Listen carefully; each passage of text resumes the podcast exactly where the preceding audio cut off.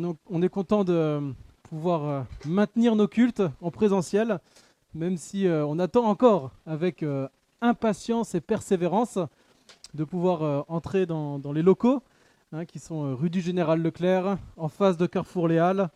On en rêve, on prie pour ça depuis des mois, des années même, et on est reconnaissant de ce que ça arrive bientôt. Parfois les bientôt, on le voit dans la Bible, hein, parfois les bientôt ils sont longs. hein. Quand Jésus a dit je reviens bientôt, on attend encore, mais, euh, mais euh, on va pas attendre autant de temps quand même avant de, rentrer dans nos locaux. Mais en tout cas, on est, on est reconnaissant de pouvoir quand même se retrouver ici, même si c'est euh, spartiate au niveau du confort. Il fait pas trop froid, on est assis et puis on est ensemble. Et, euh, et ça, c'est le principal, de pouvoir être ensemble pour s'encourager, pour louer Dieu, prier ensemble et se plonger dans la parole de Dieu. La Bible est la parole de Dieu, et la parole de Dieu, on en a besoin euh, en tant que chrétien pour euh, savoir qui est Dieu, ce que Dieu attend de nous, comment vivre pour Dieu, comment honorer Dieu, rendre gloire à Dieu. C'est euh, ce que Dieu se révèle dans la Bible. Et quand on n'est pas chrétien, ben, on a besoin de la Bible pour savoir qui est Dieu, ce que Dieu attend de nous, comment honorer Dieu, comment vivre avec Dieu, comment vivre pour Dieu. Et c'est pour ça que chaque culte, constamment, on a un temps où on se plonge dans la Bible. C'est pas juste euh, quelque chose qu'on fait parce qu'on a l'habitude de le faire, mais parce qu'on est convaincu qu'on a besoin de se plonger dans la parole de Dieu pour euh, être nourri, pour savoir comment est-ce que, pour savoir ce que Dieu attend de nous, pour savoir, pour être encouragé dans notre foi et dans notre vie avec Dieu. Alors depuis quelques semaines, on a commencé une série sur le livre des Actes, Actes des Apôtres. Donc c'est euh, c'est un livre historique qui raconte les débuts de l'histoire de l'Église, les quelques premières années, les premières églises. euh, qui, ça commence à Jérusalem et puis après c'est dans le bassin méditerranéen.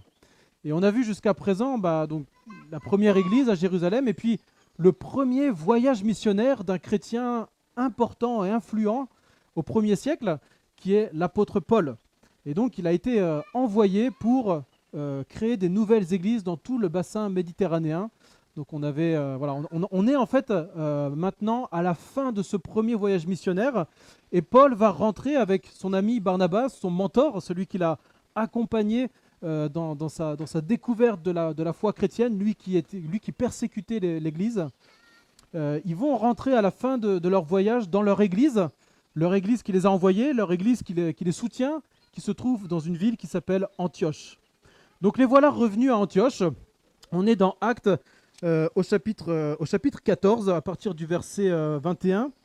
Euh, ils reviennent à, Antioche et puis ils vont raconter ce qui, ce qui s'est passé ces, derniers, ces derniers temps euh, dans leur voyage missionnaire. Ils vont se réjouir avec les chrétiens là-bas. Et puis, il se passe quelque chose euh, d'assez embêtant. Alors prenez avec moi, on est Actes au chapitre, euh, on arrive au chapitre 15 dans le livre des Actes. Donc c'est le quatrième livre du Nouveau Testament. Après les évangiles qui nous racontent la vie de Jésus, on a le livre des Actes qui est la suite de l'évangile de Luc. Au chapitre 15, verset 1, donc s'il y en a qui n'ont pas l'habitude, hein, on regarde les gros, les gros numéros, c'est les chapitres, les petits numéros, c'est les versets. Donc on est au chapitre 15, au gros chiffre 15. Et le premier verset, c'est écrit Quelques hommes venus de la Judée enseignaient les frères et disaient Si vous ne vous faites pas circoncire selon la coutume de Moïse, vous ne pouvez être sauvés.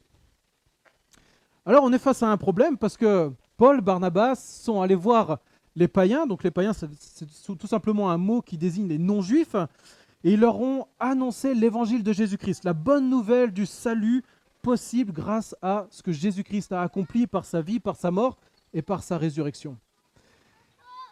Et puis à ce moment-là, bah, des personnes viennent et ils enseignent que, en fait, l'évangile de Jésus-Christ, c'est bien, mais c'est pas suffisant. Il faut rajouter quelque chose, en l'occurrence la circoncision. C'était une coutume importante dans la vie des Juifs euh, qui marquait l'entrée dans le royaume de Dieu. On va y revenir un petit peu, euh, dans, le, pardon, dans le peuple de Dieu, excusez-moi, et on va y revenir un petit peu après.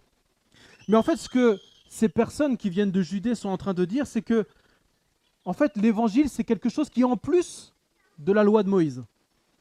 Or, ce que Paul, Barnabas, les apôtres et Jésus enseignaient, c'est que l'évangile, c'est l'accomplissement de la loi.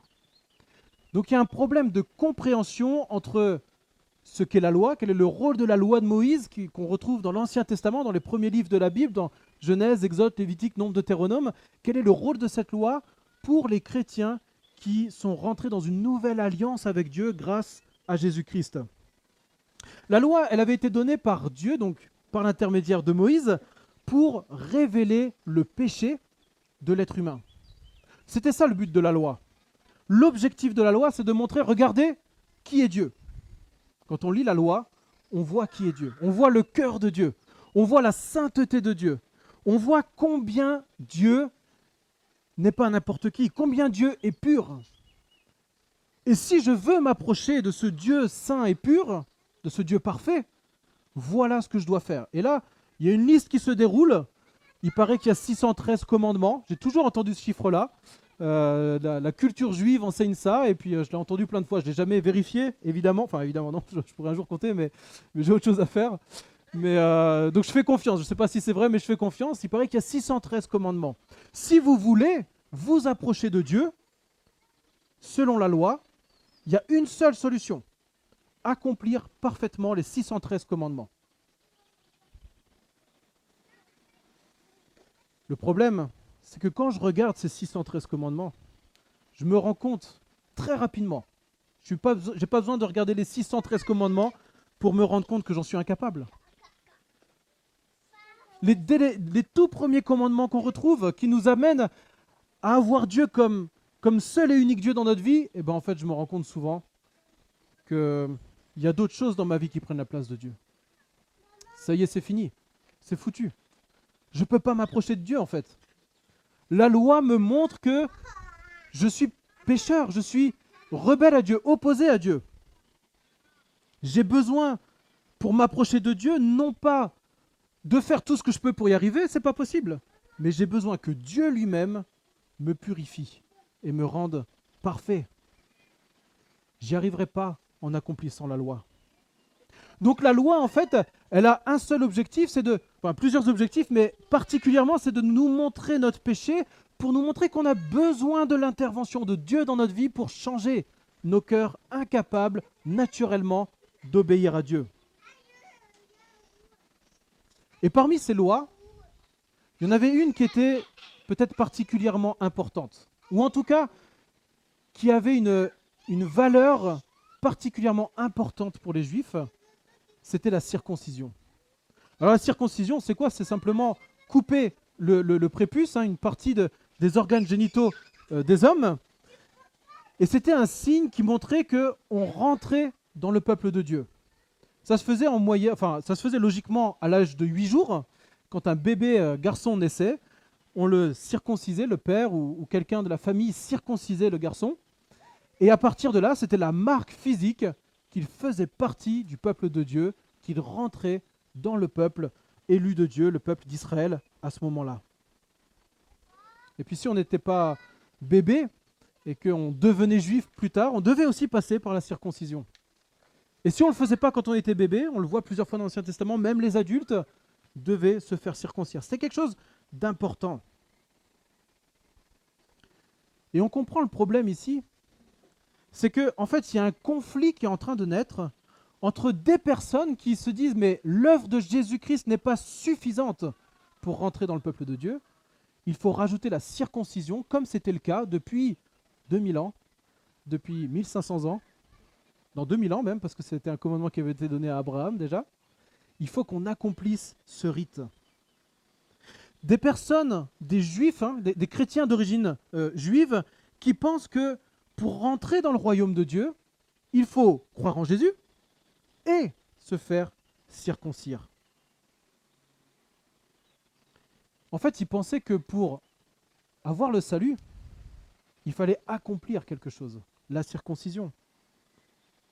Et ça, c'est ce que la Bible appelle le légalisme. Enfin, dans la Bible, je dis des bêtises, c'est parce que la Bible n'appelle pas ça le légalisme, mais c'est ce que nous, on peut appeler le légalisme. C'est quoi le légalisme En fait, c'est tout simplement vouloir recevoir les bénédictions de Dieu, comme le salut par exemple, en accomplissant des actes et des œuvres. Et c'est un fonctionnement qu'on connaît. Hein. Euh, quasiment toutes les religions fonctionnent comme ça. Si je suis pour être un bon musulman, il faut que j'accomplisse les cinq piliers de l'islam. Si je veux être euh, un bon juif, il faut que j'accomplisse la loi. Et Dieu, dans l'Ancien Testament, montre que, en fait, non, c'est pas comme ça. Ayez foi que moi, Dieu, je peux vous rendre pur par l'outil des sacrifices. Donc en fait, le salut, ça peut désigner deux réalités. Une première réalité, c'est une spiritualité euh, qui exigerait un comportement particulier pour gagner la faveur de Dieu, pour gagner la faveur de, pour gagner des bénédictions spirituelles. Et on voit ça dans toutes les religions du monde. Mais ça peut être aussi autre chose qui peut-être nous concerne un peu plus si on est chrétien. Le légalisme peut être un piège de la vie chrétienne quand on imagine que Dieu nous aimerait plus, que Dieu nous bénirait plus, que Dieu nous protégerait plus si on, accomplissait des bonnes choses. Par exemple, en ce moment tout va mal dans ma vie. En fait, c'est normal, ça fait des semaines que je ne suis pas allé à l'église. Bien sûr qu'il faut vivre l'église, et on est super content de pouvoir le vivre ensemble. Mais on peut vivre l'église, être très proche de Dieu, et passer par des moments difficiles l'action de Dieu, dans sa toute puissance, Dieu fait ce qu'il veut. Et son action, enfin disons que nos, nos actions, nos œuvres ne dépendent, ne, n'influencent pas directement les choix de Dieu. Dieu fait ce qu'il veut. Et on sait que Dieu attend de, des chrétiens une vie morale particulière. On sait qu'en tant que chrétien, on ne veut pas faire n'importe quoi parce qu'on veut honorer ce Dieu qui nous a sauvés. Et il y a ce piège qui, qui, existe pour nous, de plus nous concentrer sur cette exigence morale que sur l'attachement à Dieu. On oublie la suffisance de la grâce de Dieu pour nous attacher à des œuvres, si belles soient-elles. Et Paul a dû lutter contre des personnes pendant tout son ministère qui remplaçaient l'œuvre de Jésus-Christ par l'obéissance à la loi. Ici, des personnes de Judée, peut-être de Jérusalem, viennent pour euh, ajouter quelque chose à l'évangile. Et on continue la lecture au verset 2 et on voit que après un vif débat et une violente discussion que Paul et Barnabas eurent avec eux, l'on décida que Paul et Barnabas et quelques autres des leurs montraient à Jérusalem vers les apôtres et les anciens à propos de cette question. Il y a un déménagement qui est en train de se faire. On aurait dû se tourner dans l'autre sens. Pour ceux qui regarderont la vidéo après, là, vous ne le voyez pas dans le champ, mais il se passe plein de choses par là-bas. Mais on va essayer de, rester concentré sur le texte. Alors, ici, on arrive à quelque chose, un, problème, c'est que bah, ces gens qui viennent pour dire qu'il faut se faire circoncire en tant que chrétien, ça va créer un conflit. Il y a un vif débat et une violente discussion. Il y a des tensions, des affrontements dans l'Église. Et une proposition est faite, c'est qu'il y a une délégation qui part à Jérusalem pour discuter du problème avec les apôtres qui sont là-bas. Le problème est sérieux. On le prend en sérieux. C'est pas simplement, euh, c'est pas grave, non, non, il faut juste pas se faire circoncire, ou oui, il faut se faire circoncire, et puis on passe à autre chose. Non, ça crée des soucis, des vrais soucis graves. Il y a des tensions, des disputes, de la violence dans l'Église. Alors la décision est prise d'aller à Jérusalem. Et il y a quelque chose de beau qu'on voit ici, c'est que quand il y a un problème euh, au niveau de l'Église, ils prennent le problème à cœur dans l'Église. Et c'est un bel exemple pour nous. Dans notre Église aussi, s'il y a des problèmes, prenons-les à cœur. Parce que ce n'est pas juste en, les effaçant, en disant ça va, ça passe, qu'on arrivera à trouver des solutions. On doit les prendre à cœur. Et ils vont faire preuve d'une sagesse extraordinaire, d'une sagesse biblique. Proverbe 11, 14 nous dit, le salut est dans un grand nombre de conseillers. Le salut est dans un, grand nombre de conseillers. Et effectivement, euh, les personnes qui vont... Euh, elle, est, partie là-bas, maman. les personnes qui vont euh, chercher une solution vont se dire, en fait, on a besoin d'autres conseillers. On a besoin d'autres personnes. Verset 3, eux donc, accompagnés par l'Église, traversèrent la Phénicie et la Samarie en racontant en détail la conversion des païens et en causant une grande joie à tous les frères. Arrivés à Jérusalem, ils furent reçus par l'Église, les apôtres et les anciens, et rapportèrent tout ce que Dieu avait fait avec eux. Donc les voilà partis en voyage. Bien sûr, rencontrer les apôtres, c'est pas, il suffit pas juste de se connecter à Zoom ou de passer un coup de fil. Euh, bah, on fait le voyage, on y va. Euh, et ils sont soutenus par l'Église, certainement financièrement pour pourvoir à leurs besoins pendant le voyage, spirituellement pour prier pour eux. C'est une décision de l'ensemble de l'Église. On voit que l'Église, euh, chaque membre de l'Église importe et apporte quelque chose dans la décision. Ce n'est pas juste le problème de quelques personnes, c'est une question et un problème qui touche toute l'Église. Et donc l'Église dans son entier est, impliquée dans cette situation. Alors le voyage se passe bien, et ça déjà en soi c'est une grâce. Et surtout ce qui me touche dans, ce texte, c'est qu'on voit qu'ils témoignent de l'œuvre de Dieu pendant leur voyage. Je ne sais pas si vous êtes comme moi, mais je suis assez monotache. Et quand je dois faire quelque chose, si on me demande de faire autre chose pendant, pendant, pendant mon objectif, j'y arrive pas. Alors c'est typique euh, avec Chloé, si je, elle me demande quelque chose, elle me dit bah ouais tiens en même temps est-ce que tu peux? En fait le en même temps est-ce que tu peux ça passe, c'est complètement zappé et puis je suis obligé de revenir et puis de, de, faire, euh, après me l'avoir redit euh, plusieurs fois, euh, j'ai du mal à faire plusieurs choses à la fois. Et là, les apôtres, ils font quelque chose de chouette. C'est-à-dire qu'ils ont un objectif, aller à Jérusalem pour régler le problème, mais sur la route, ils n'oublient pas de témoigner de l'œuvre de Dieu et de se réjouir avec les frères et sœurs qui vont croiser. Toutes les occasions sont bonnes à saisir pour témoigner de ce que Dieu fait et pour se réjouir de son œuvre que ce soit quand on aille au travail, que ce soit euh, quand euh, euh, on fait des activités, quand on est avec les enfants, avec la famille, quoi qu'il arrive, tout ce qu'on fait est une bonne raison de, de, pouvoir témoigner de ce que Dieu a fait. Alors ils arrivent à Jérusalem, et quelques-uns du parti, je suis au verset 5, quelques-uns du parti des pharisiens qui avaient cru se levèrent et, dirent qu'il fallait circoncire les païens et leur commander d'observer la loi de Moïse. Rebelote.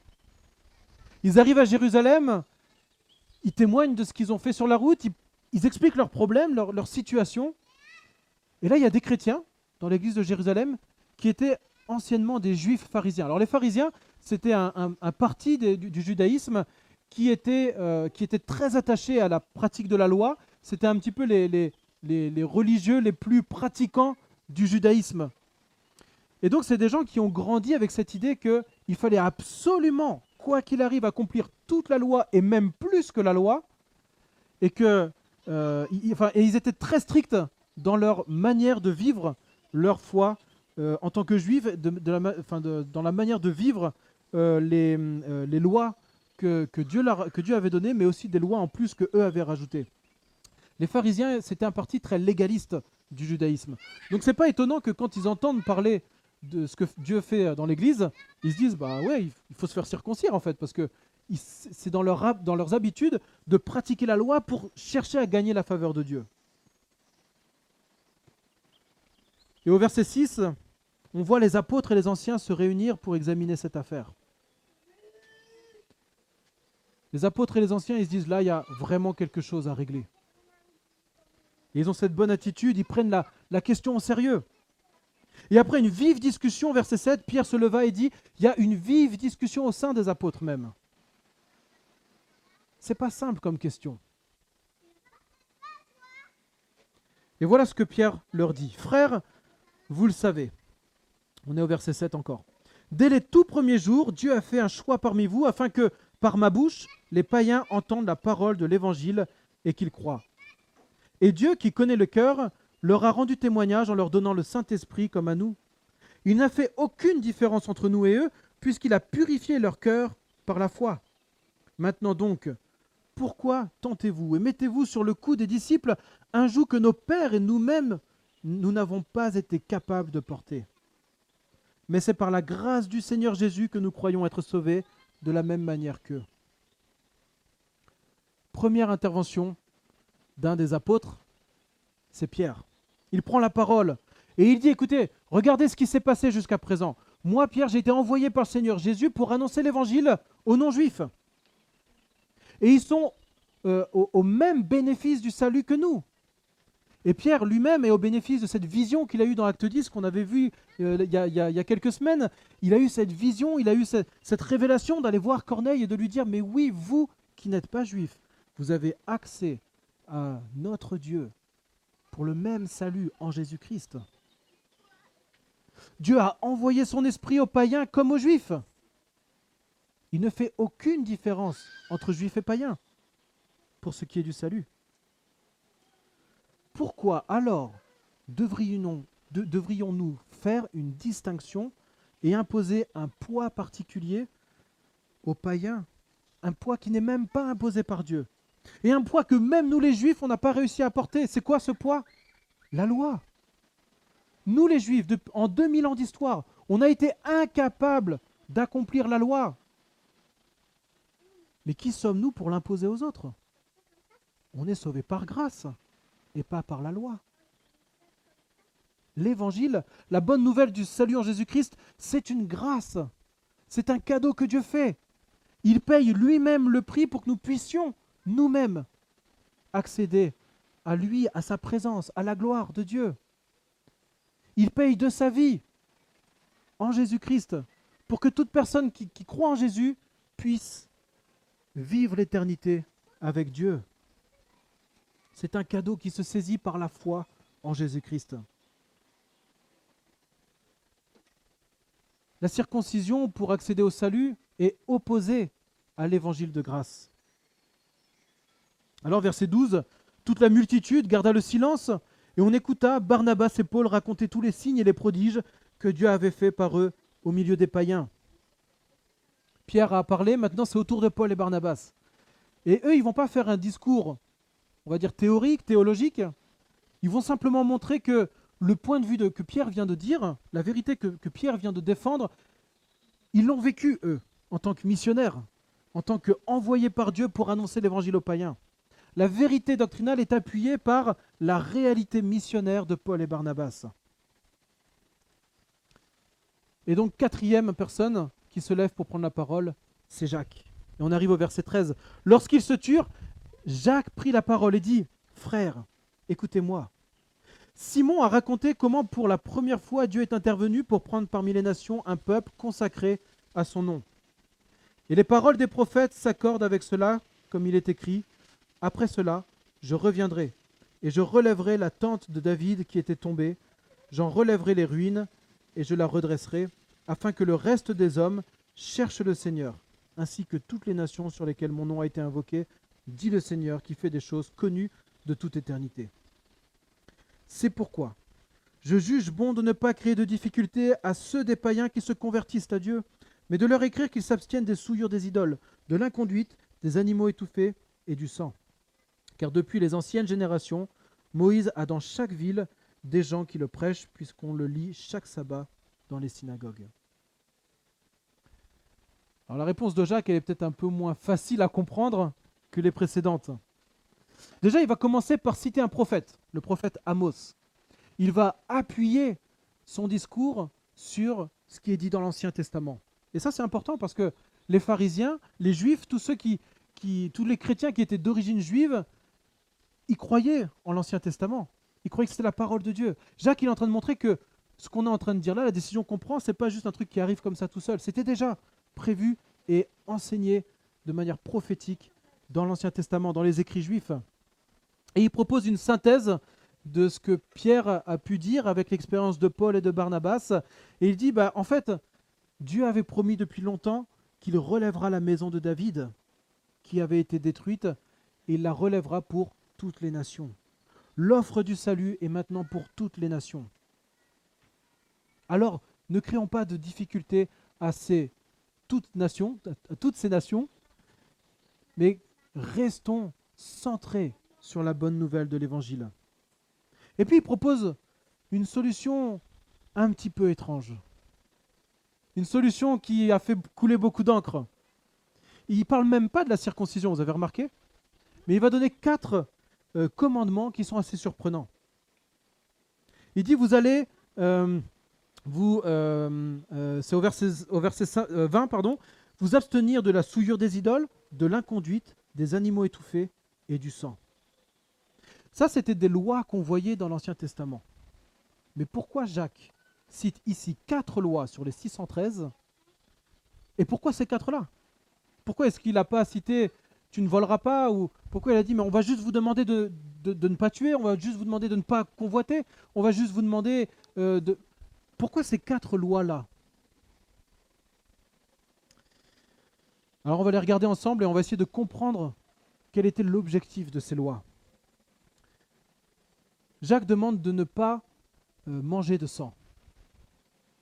En fait, il existait à cette époque-là des cultes païens pendant lesquels euh, les, fidèles de ces cultes consommaient de la chair d'animaux vivants.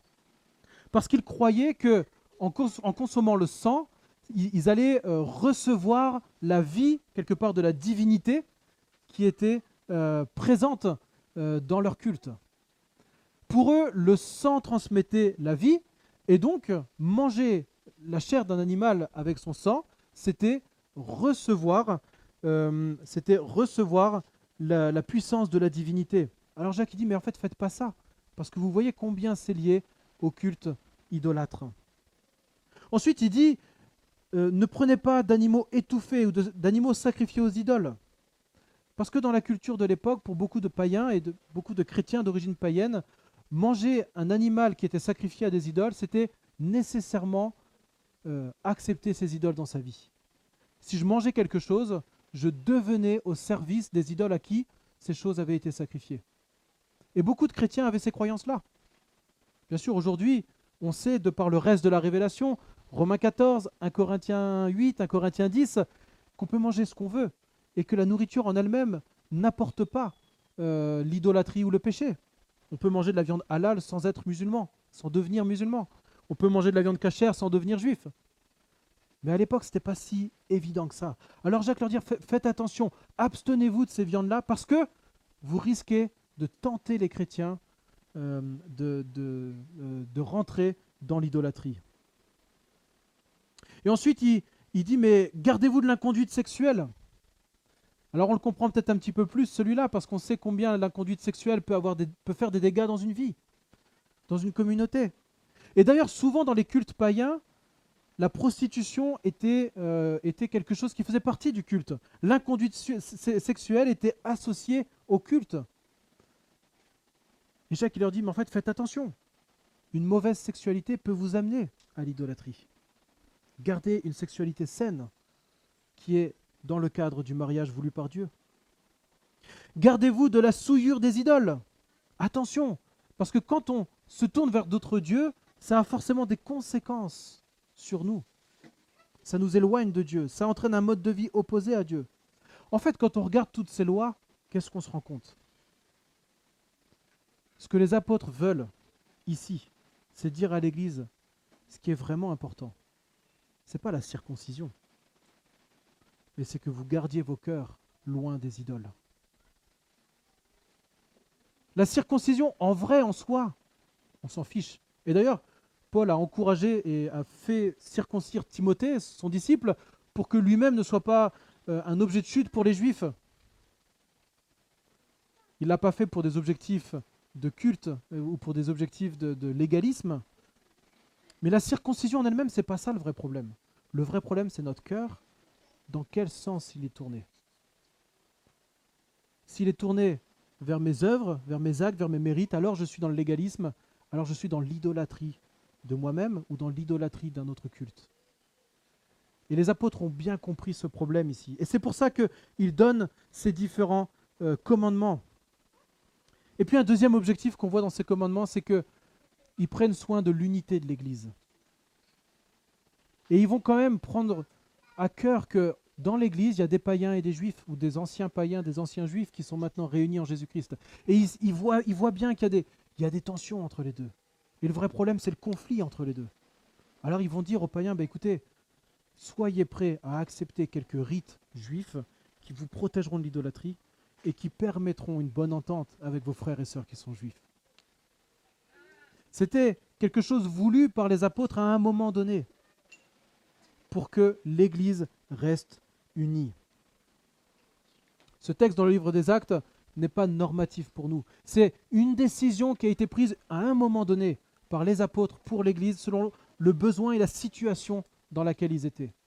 Par contre, ce qui est normatif dans tout ça, deux choses. Gardons-nous des idoles. D'autres textes du Nouveau Testament nous en parlent. Soyons vigilants à toutes les actions, toutes les œuvres que nous pouvons faire qui pourraient nous amener à l'idolâtrie. Et ce qui est normatif aussi, c'est que nous devons être prêts en tant que chrétiens, en tant qu'Église, à nous restreindre dans nos libertés ou à accomplir des choses dans le but de garder l'unité de l'Église. Si dans l'Église, à un moment donné, il va falloir adopter un régime particulier pour prendre soin de l'unité, alors faisons-le. Si dans l'Église, à un moment, il va falloir abandonner certaines libertés, dans le bien commun et pour l'amour fraternel et mutuel, alors faisons-le. Parce que l'amour est plus important que les restrictions, les obligations que les uns et les autres peuvent se donner. Je vais continuer rapidement pour terminer au verset 22. Alors il parut bon aux apôtres et aux anciens ainsi qu'à l'Église entière de choisir parmi eux, eux et d'envoyer à Antioche avec Paul et Barnabas, Jude appelé Barsabas et Silas, hommes estimés parmi les frères. Ils les chargèrent d'une lettre ainsi conçue. Vos frères les apôtres et les anciens, aux frères d'entre les païens qui sont à Antioche, en Syrie et en Cilicie, salut. Verset 24. Nous avons appris que quelques-uns de chez nous, auxquels nous n'avions donné aucun ordre, vous ont troublés par leur discours et ont inquiété vos âmes. Il nous a paru bon, après nous être mis d'accord, de choisir des hommes et de vous les envoyer avec nos bien-aimés Barnabas et Paul, eux qui ont exposé leur vie pour leur nom de notre Seigneur Jésus-Christ. Nous avons donc envoyé Jude et Silas, qui vous apporteront de vive voix le même message, car il a paru bon au Saint-Esprit et à nous de, vous, imposer, pardon, de ne vous imposer d'autres charges que ce qui est indispensable à savoir de vous abstenir des viandes sacrifiées aux idoles, du sang, des animaux étouffés, de l'inconduite, vous ferez bien de vous en garder à Dieu. Donc là, il, répète hein, la réponse qui a été donnée, il la met par écrit pour l'Église, et il demande à l'Église de considérer la décision qui a été prise par les anciens, par les apôtres, et même par l'Église entière. Et vous remarquerez simplement au verset 28 qu'il est écrit que il a paru bon au Saint-Esprit, au Saint-Esprit et à nous de vous imposer de ne pas vous imposer d'autres charges.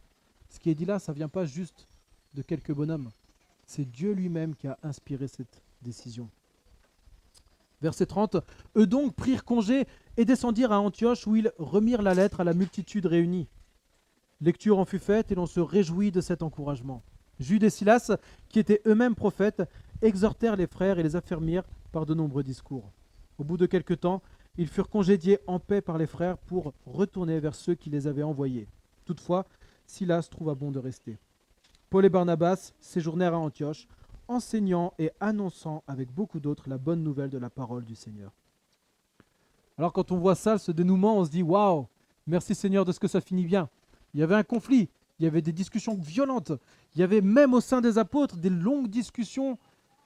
Et au final, on voit que ça se finit bien. Ce n'est pas toujours le cas dans l'Église.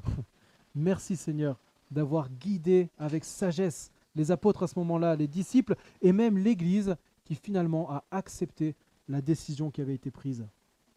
L'Église d'Antioche écoute le retour des apôtres, des anciens, ils se soumettent à cette décision. Quel bel, bel exemple d'obéissance à ce que le Saint-Esprit inspire aux euh, conducteurs de l'Église. Qu'est-ce qu'on retient de ce texte pour conclure? C'est possible qu'il y ait des conflits qui naissent dans l'Église, il y en a déjà eu dans l'histoire de notre Église, il y en aura encore certainement. Parce que bien qu'étant chrétien, le péché reste attaché à notre corps mortel. Et malheureusement, parfois, on suit les désirs charnels de notre cœur, de notre corps, et il en arrive, il peut en découler des conflits dans l'Église. Parfois, ce sera à cause d'une vérité doctrinale, parfois, ce sera peut-être simplement à cause de réalités culturelles, comme c'était le cas ici. Et là, ce que les apôtres sont en train de faire, ils nous donnent trois conseils pour que ces conflits puissent bien se terminer. Ne sous-estimons pas le problème. Prenons conseil auprès d'autres personnes, sages, ancrées dans la parole de Dieu. Et acceptons de limiter nos libertés par amour pour notre prochain. Voilà ce qu'ils ont fait, ce qu'ils ont mis en place pour que les conflits ne prennent pas trop d'importance dans l'Église. Deuxième chose, comme on l'a dit, on doit être prêt à abandonner des choses qui pourraient nous amener à l'idolâtrie. Alors à l'époque, c'était par exemple de manger du sang. Alors aujourd'hui, on peut manger un steak saignant sans forcément que ça nous amène à l'idolâtrie ou du boudin noir ou ce que vous voulez. Mais en fait, c'est quoi pour nous dans nos vies, nos animaux étouffés, nos, nos sangs, entre guillemets, ces choses qui peuvent en fait nous amener à nous détourner de Dieu pour nous tourner vers de faux dieux, vers des idoles. Qu'est-ce qui, nous préoccupe? Qu'est-ce qui nourrit nos pensées? Qu'est-ce qu'on fait quand on est tout seul, dans la solitude?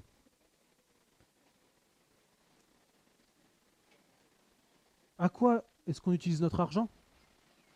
Jésus a dit euh, là où est ton trésor, là aussi sera ton cœur. Regardons dans quoi on dépense notre argent et nous verrons où sera notre cœur. Avec quoi on utilise, enfin pourquoi on utilise notre temps quand on a du temps libre? Quel est l'objet de nos prières? Tourner essentiellement vers moi, vers Dieu? Bref, il peut y avoir beaucoup d'idoles qui se cachent. Et certainement Dieu nous demande d'abandonner certaines choses pour nous protéger et nous garder de l'idolâtrie. Tim Keller dit qu'on est des fabriques d'idoles et que le moindre détail parfois peut nous amener à fabriquer une idole dans notre vie.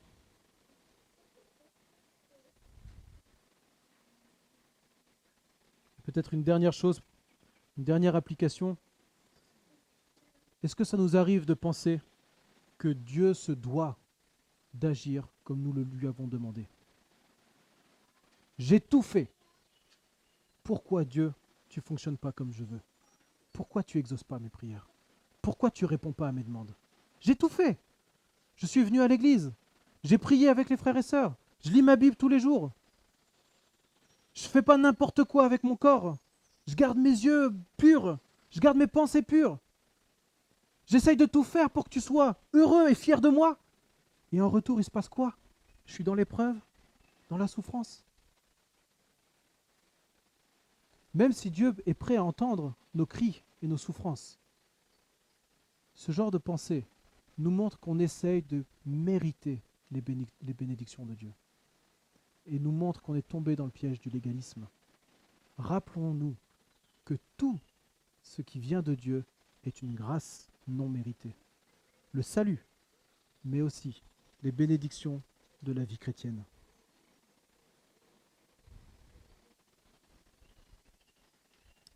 Je vous propose de terminer en priant. Seigneur notre Dieu, nous savons que tu es un Dieu qui nous aime, un Dieu bon et un Dieu qui veut notre bien. Nous savons, Seigneur, que tu désires que être le seul et unique Dieu dans nos cœurs et dans nos vies, dans nos choix. Nous savons, Seigneur, que tout ce que tu offres est pure grâce. Tu nous sauves par grâce, tu nous transformes par grâce. Et tu nous demandes de l'accepter et de croire que tout a été accompli par pure grâce pour notre salut en Jésus-Christ. Merci Seigneur parce que dans ce texte, on voit la sagesse des chrétiens qui ne cherchent pas à attiser le conflit, mais à trouver une solution qui t'honore et qui permettent à l'Église de grandir dans l'amour mutuel et fraternel. Et je te prie, Père, pour que, à l'image de ce qu'on a vu ici dans l'Église, dans le texte, nous puissions aussi, nous, dans notre Église, vivre cet amour mutuel, pour que jamais aucune dissension, aucun conflit ne détruise l'Église. Pardonne nos péchés, nos offenses, Seigneur. Pardonne notre orgueil. Pardonne notre légalisme. Pardonne nos pensées mauvaises. Pardonne tout ce qui peut nous, nous amener à adorer d'autres dieux que toi. Viens au secours de nos faiblesses et agis, Seigneur, pour que nous puissions individuellement et en Église te célébrer, te louer, briller dans cette ville d'Amiens, que nous puissions ensemble chanter tes louanges pendant encore de nombreuses années. Amen.